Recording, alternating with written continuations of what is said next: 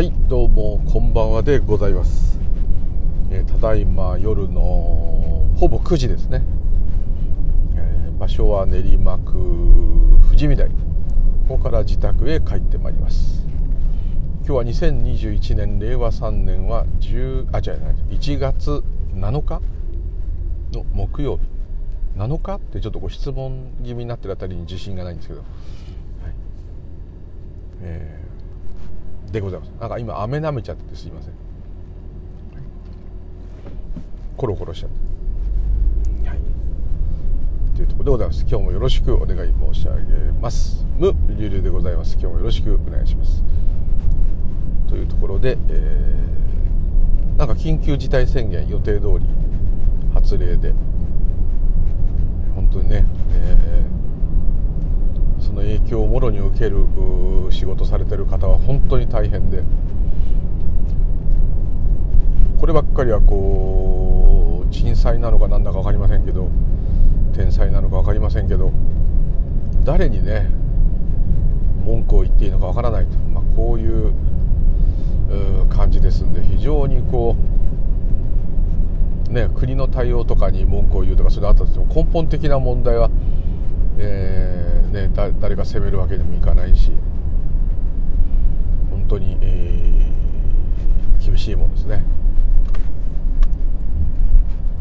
はい、ということで環状8号線に合流。合流、はい、でございますが、はい、左にはま寿司さんが見えますけどはま寿司さん車2台しか止まってません、まあ、ちょっと遅いですけどね。少ないんですかね。あれもみんな明日は8時まで明日から8時までになっちゃうんですかね。ご自宅にいる方がね、えー、まあ、外食はあれでしょうけど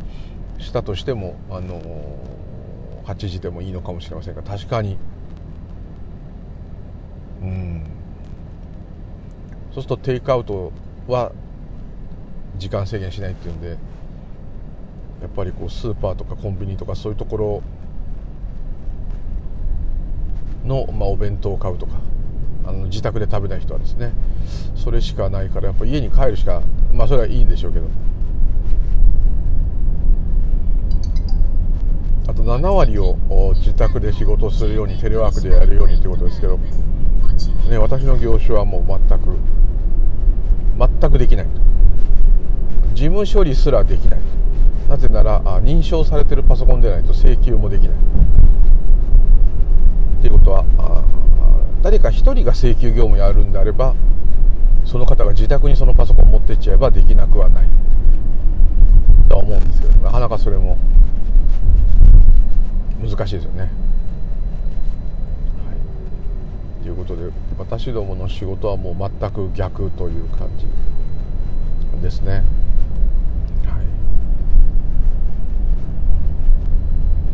あとあれですねなんか今大病すると、ね、コロナじゃなくて何かなって入院してもなかなか治療してくれなくて私の勤めている場所でもですね、えー、職員の人1人が膝が悪くてですね私も悪いですけどあのなんかプレートを入れたままなんですね。でそれを取り出すもう時期なのでプレートを取り外さなきゃいけないと。いう手術を受けて入院しなきゃいけないんですけど、まあ、コロナなんでちょっと待ってくれと。言われてるらしくてですね。そのままプレート入れたままですね。痛いらしいんですね。多分もう全部つながってプレートいらない状態になってんだと思うんですけど。その治療を受けられないっていうことでですね。悩んでますし。あと私のご利用者さんで昔から入ってる方も、まあ、色っつってあのお腹に管入れてそこから栄養を入れてるんですけどその色の管があるんですけどね。それを定期的に交換しなきゃいけないんですけど。交換できないまま緊急事態宣言になっちゃったんでまた1ヶ月、まあ、別にそれは変え変えなかったらなんか危ないとかそういうことではないんですけどできないでいますね。特にねそういう方は体が弱っているので、えー、より危険と病院一番危険と、まあ、こういう感じでまた病院がもう空いてないっていうことでですね入れないと、まあ、こういうで逆にそのコロナ対応してないというかですね。普通の中ぐらいの病院からちょっと小さいぐらいの、まあ、医院よりはちょっと大きい入院設備があるところはですね。今度は逆にコロナ対応してないのでコロナの人がいたってあのスタ他へ送り出すだけですので、えー、そうすると病院怖いんでちょっとぐらい具合が悪くてもみんな入院したがらないですね。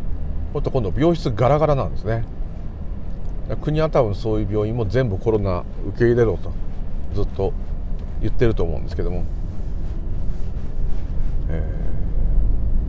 ー、今度はそうすると誰も患者も来ないインフルエンザも来ない。この時期言い方悪いですけどお医者さんにとってはうちいとこが医者なんですけどものすごい儲かる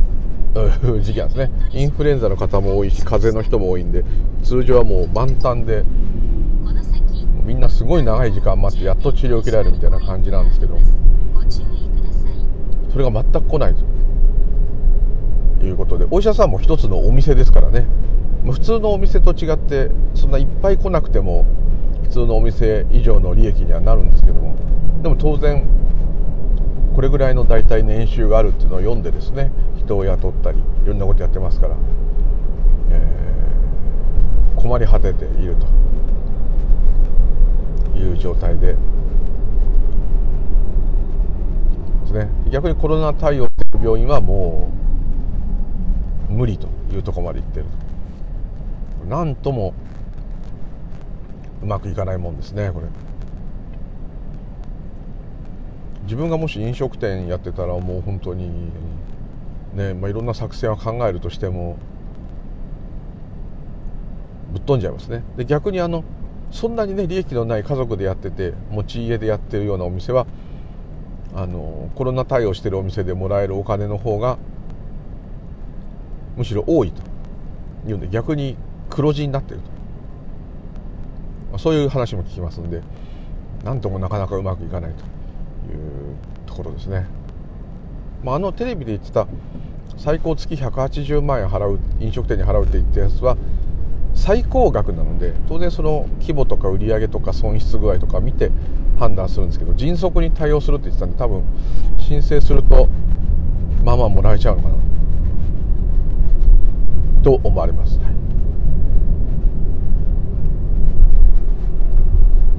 なんか自宅で内職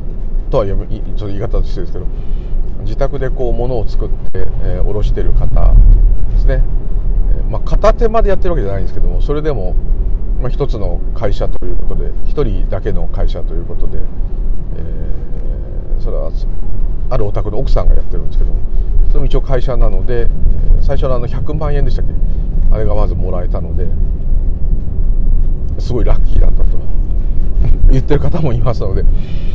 まあなかなかねこうあのー、本当に必要なところ本当に必要なところで一応悪いんでみんな必要なんですけどに配るっていうのは本当に難しい。あのユニセフの募金とかとちょっと似てますね。本当に必要な人に渡ってほしいけど行かない。まあこういういろんな問題がまた含まれますけどまあ全部言っててもねキリがないので何とも言えませんがはい。ちょっと大変なご時世かと思います。また先ほど今日ですね2度ぐらいスーパーにちょっと行ったんですけど非常に人が多くてでまたツイッターですぐなんかまた紙がなくなるとか言ったみたいでトイレットペーパーとか持って歩いてる人結構いたので、えー、また同じ感じになってる人もいると。ただまあ今までとはちょっと違ってそこまでいかないけど明日はなんかスーパーはだいたい1.5倍の在庫を置いて売るんだと、まあ、逆に儲かるんでしょうね。それから明日買い出ししとかなきゃっていう人がいるんでしょうね。まあ流通が止まってないのと飲食店に流れなきゃいけない食べ物をそういうところで販売するっていう可能性もあるので逆に在庫過多という感じもしないでもないですね。と飴を噛みます。すいません。噛んじゃった。すごいこの噛むの嫌いなんですけどね飴を。噛んじゃいました。はい余計なことすいません。道はまあまあ空いてますね。まあもう9時過ぎるとよほどの時でなければそんなに混まないんですけどナビゲーション見るとやっぱり、えー、甲州街道のところはちょびっとだけ混んでますけどまあ通常よりやっぱ少ないのかなと。だから昼間は結構車多かったですね。はい。そんな感じの東京でございます。東京っつっても一部ですけど、はい、で今日はですね、まあ、何話そうかというね録音したんだか話せよというところですあのまたご質問がねいくつか溜まっていてネタが同じ話結局最終的には同じこと言ってるんですけどそれしか出てこないんですけど、えー、ご質問いくつか頂いていてちょっと私の話がやっぱ暗すぎると。でこういう暗い時にね、えー、暗い話すんなというご指摘をまあそれちょっと知ってる方です。言われてですね、えー、その方はまあどっちかというと仏教っていうのはスピリチュアルがもともと好きな人でまあ一通り好きなんですかね。非二元が好きなんですかね。まああれですけど。この世の素晴らしさを語ってみたらどうだって言うんですけど。素晴らしさですね。ないだろうってね言われちゃうとあれですけど。ありますあります。いつも言うそれを付け加えてるはずなんですけどね。あのね一切回復全ては苦しみしかないというところばっかし言うなと。ね。えー、素晴らしさっていうのはうんこの現象そのものが、まあ、素晴らしいといえば素晴らしいですね。でそれを素晴らしいなと感じるのは、まあ、もちろんいろんな面であるんですけど、まあ、僕の場合ですけどもは、えー、何かこう願いが叶ったとかねそういうことではなくてですね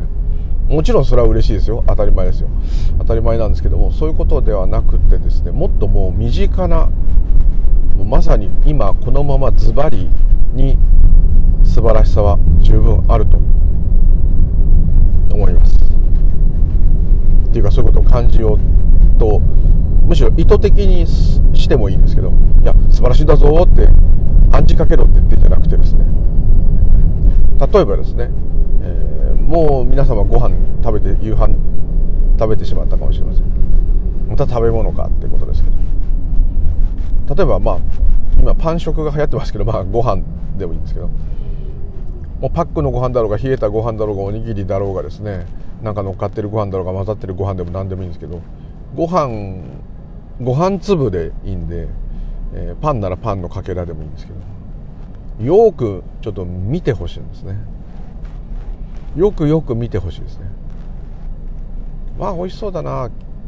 てね美味しいってこういうのあると思うんですけどもちろんそれでいいんですけどもっとよく見るとですねたとえそのご飯が冷や飯だろうがですね何だろうがよく見るとですね、まあ、白白ければ、まあ、味が色がついてなければ白白飯であれば白い一粒でもいいんですけどね見ていただけると。それがすごいこう実はお米って不思議な形してるとかそんなそんなことはなくてですね綺麗だなとかまあそう思ってもいいんですけど。また野菜でもいいですね。トマトでも。そういう葉っぱ類でもきゅうりでも。ちょっと見ていただくとですね。何か感じると思うんですね。いやそれは私の口に運ばれるものが今あって嬉しいとかもちろんそういうのはあると思うんですけどそれそのものの姿をですね見ていただければもちろん食べ物じゃなくてもいいんですけども、まあ、ちょっととりあえず食べ物で食べ物ってこうリアルにですねただ持つとか触るとかじゃなくて食べますからね。余計すごいんですけど水でもいいんですけどね。ジュースでもいい。お酒でもいいかもしれない。グラスに入ってるものを見てもコーヒーでも。ペットボトルの中身でも。よく見るとねですね全部素晴らしいですよ。ちゃんと見てなかったなって思うかもしれません。昨日言ってたあの体とかそういうのも一緒ですけど。指先じっと見てもね爪が生えててこんなになってる。食べ物はね全く無意識にこうあのいただいちゃってますけどこ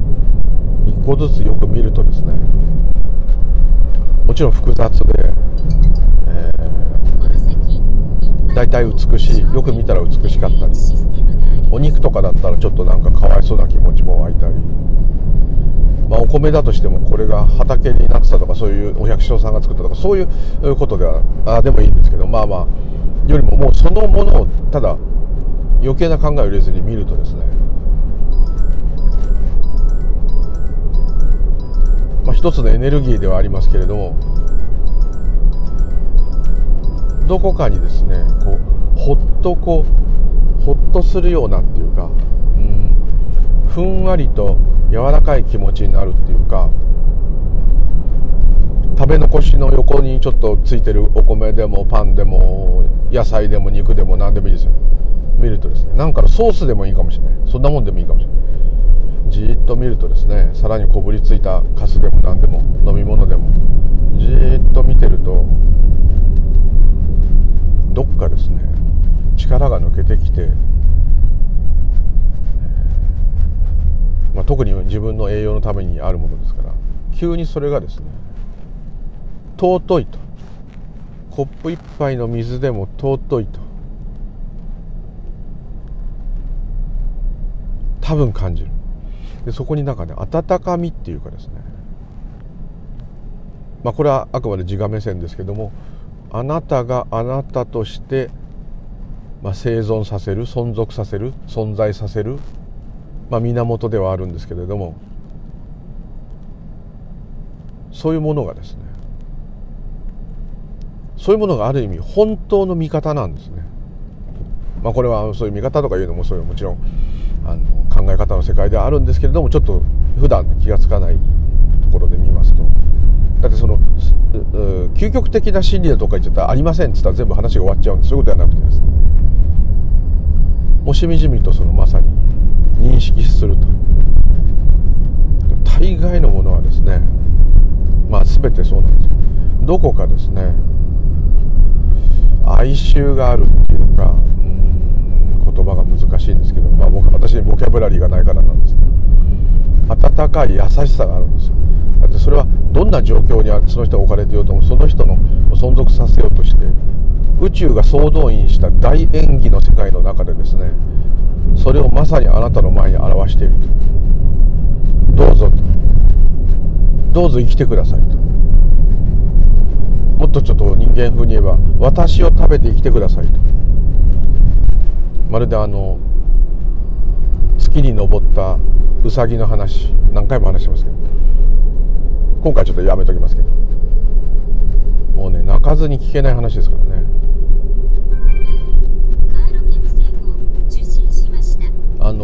塚治虫さんの「ブッダ」っていう漫画有名ですけど読まれた方いるかもしれない。その第1巻の最初のシーン。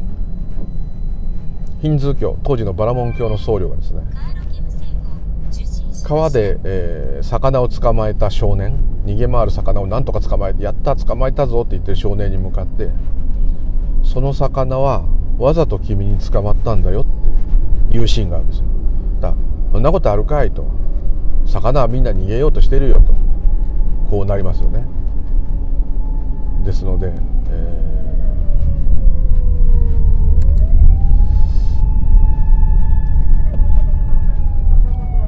ちょっと緊急車両行かせますね。はい。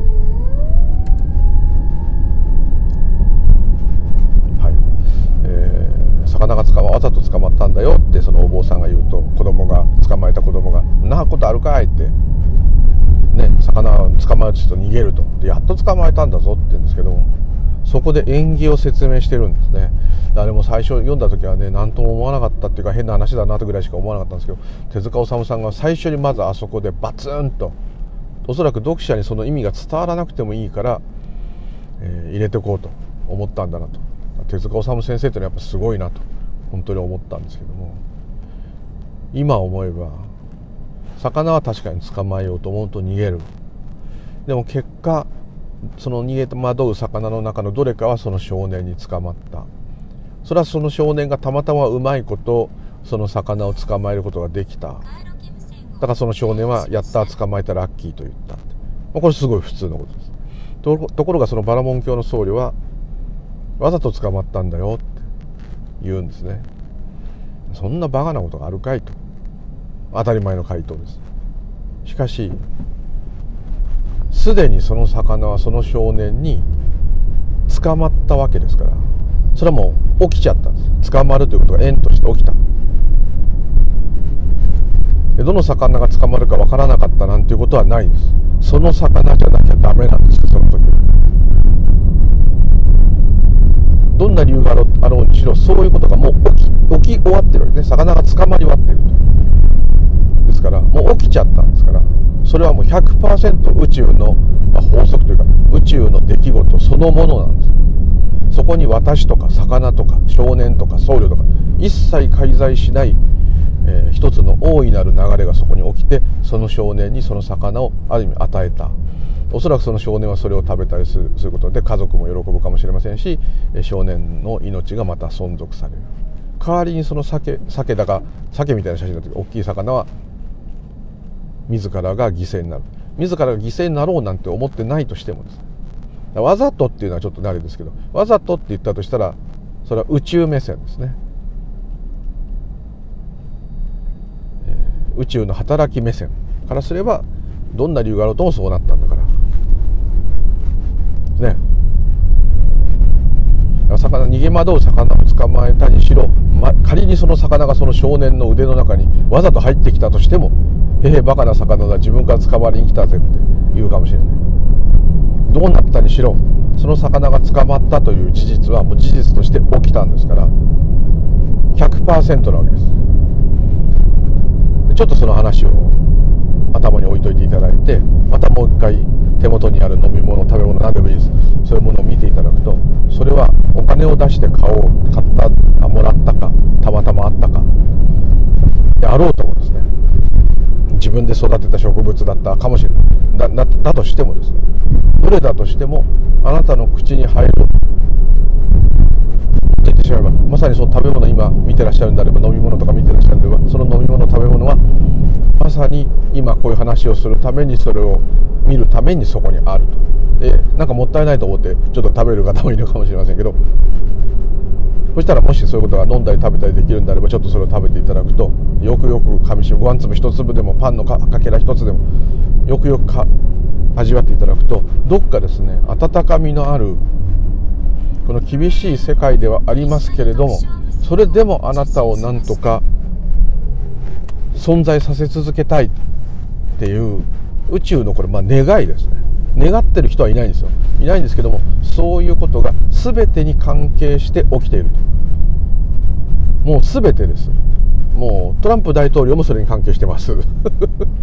深海魚がどこを泳いでるも関係してます。全部がつながって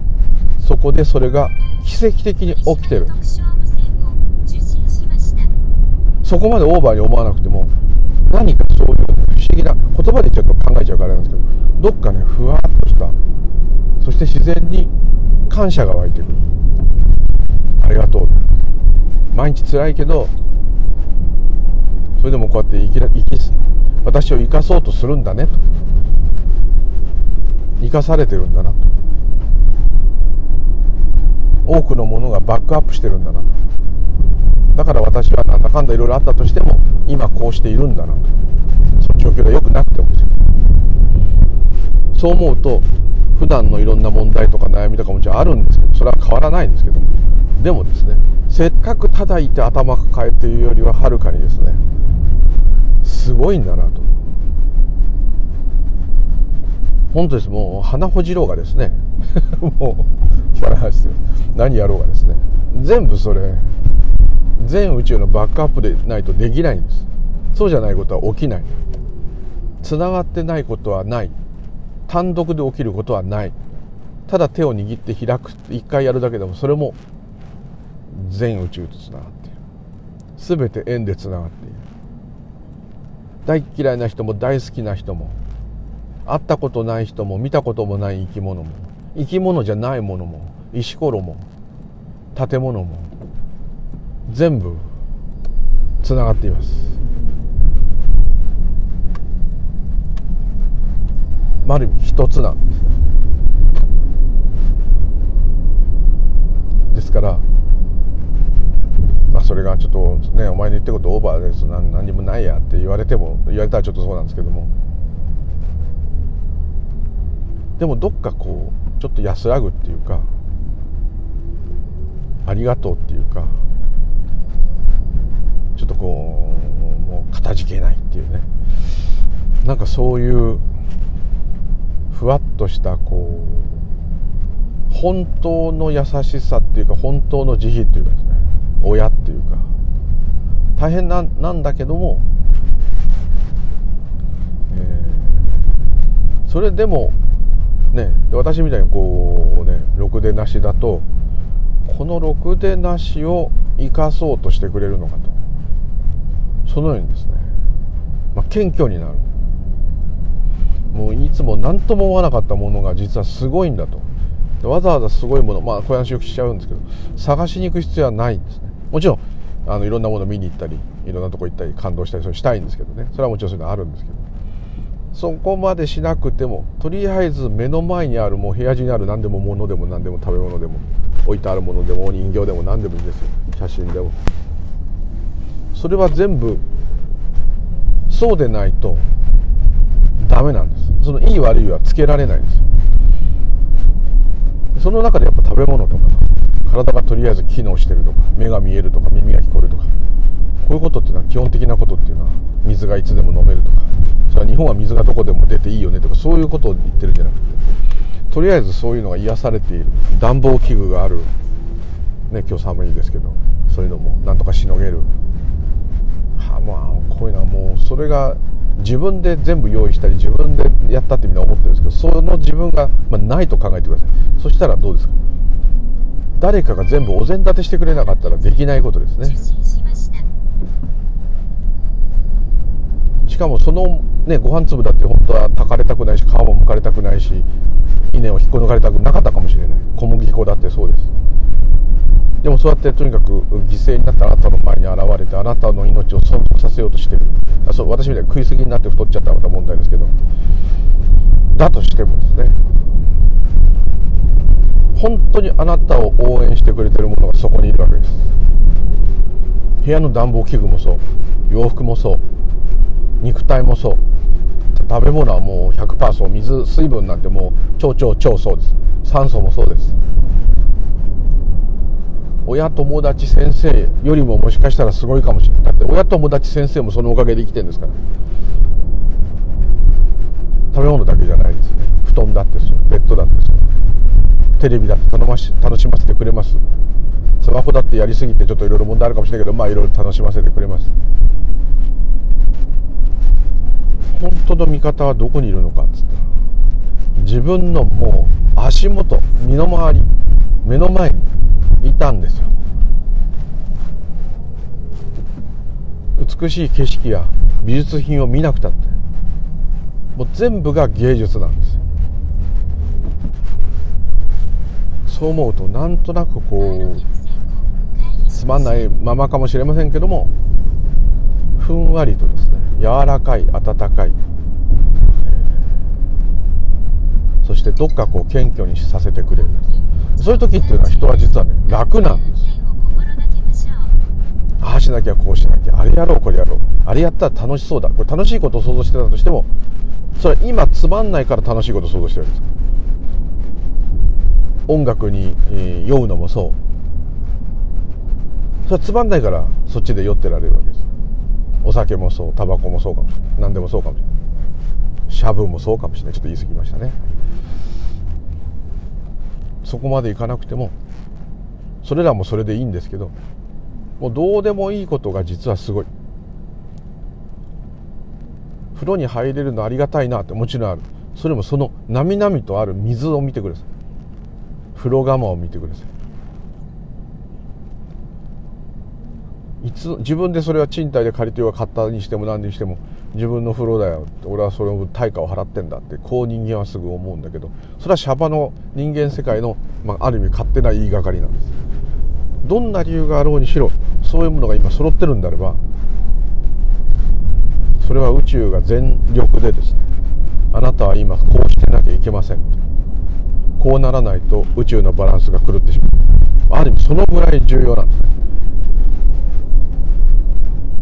素晴らしいことなんです。素晴らしい話しろってかこういう話したんですけどこれ、ね、たまにこういう話しますけどなんか雨粒が綺麗だとき私おかしくなる時あるんですけどあれはねそのモードに完全に自分がなってるの。それはある意味今ここを見ているんです。本当の今ここじゃないかもしれない。無我の今ここではないかもしれない。それでもですね認識の一番新しいものに感激してるわけです。もうこれがあればですね余計なですね、えー、ものがなくてもちょっと満足できる。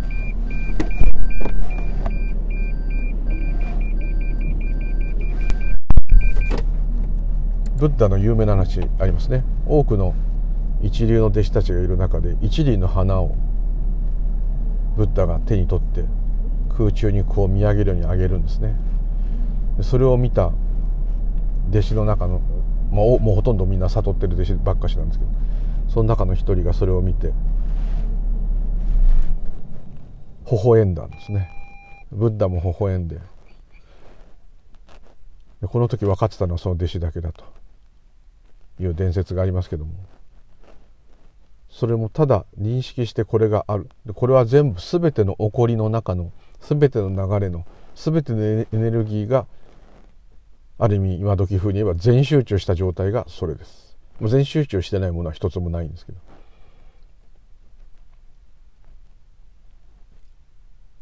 だそのモードになったらこの宇宙の凄さというかまあこれを愛とかライフとかいろんな表現する人いますけどその凄さですね。その凄さにいることが全く普段気が付かないで人間社会で起きてることで頭がいっぱいになっちゃう。その凄さにですね、まあ、でも自分がまさにそれですから。一輪の花と私ではなくて一輪の花が私というよりももう私と一輪の花っていう概念がないんですから。ただそうなんです。ただそうだという素晴らしさっていうんですかね。を言ってんだと思うんですけども間違ってたかもしれないですけど、まあ、それそこまでいかなくてもですねお花っていうのは明らかに美しいっていう対象ですか？らそういうものじゃなくても。汚れた今ガードレールが見えるけど。あんなんでも。よく見ると。今まさに私の認識として現れてるわけですから。でこのちょっと汚れたガードレールをこう駐車場に止めると前に見えるんですけど。これをこう見てこういうことを話すっていう。これがもうまさに縁として起きていると。これが今全宇宙の回答だと。私をしゃに喋らせていると。自分が喋ってるっていうふうに思ってますけどもそれは思いだけでそれは現象だと。そこまでオーバーじゃなくても。そしてそうなると非常に頭がすっきりしてきて静かなんですよ。テレビがついてようが何かの音が聞こえてようがすごく静寂があるんです静かなんですそして温かい。そんな感じでちょっと身の回りのを見ていただくとまあ素晴らしいと、うん、なんかこうなんかうんっていうよしってちょっと力が出てくるかもしれない。しゃあないけどもう一度やってみっか人間やってみっかっていう風になれるかもしれません。ちょっとなんか変な話で。どうもうまくねこの話ができないんですけど伝えたいんですけどね伝わらないかもしれません。っていうところで家に着いちゃったんです。いません。今日はどうもありがとうございました。またよろしくお願いいたします。むりゅうりゅうでございました。どうも失礼いたします。ありがとうございました。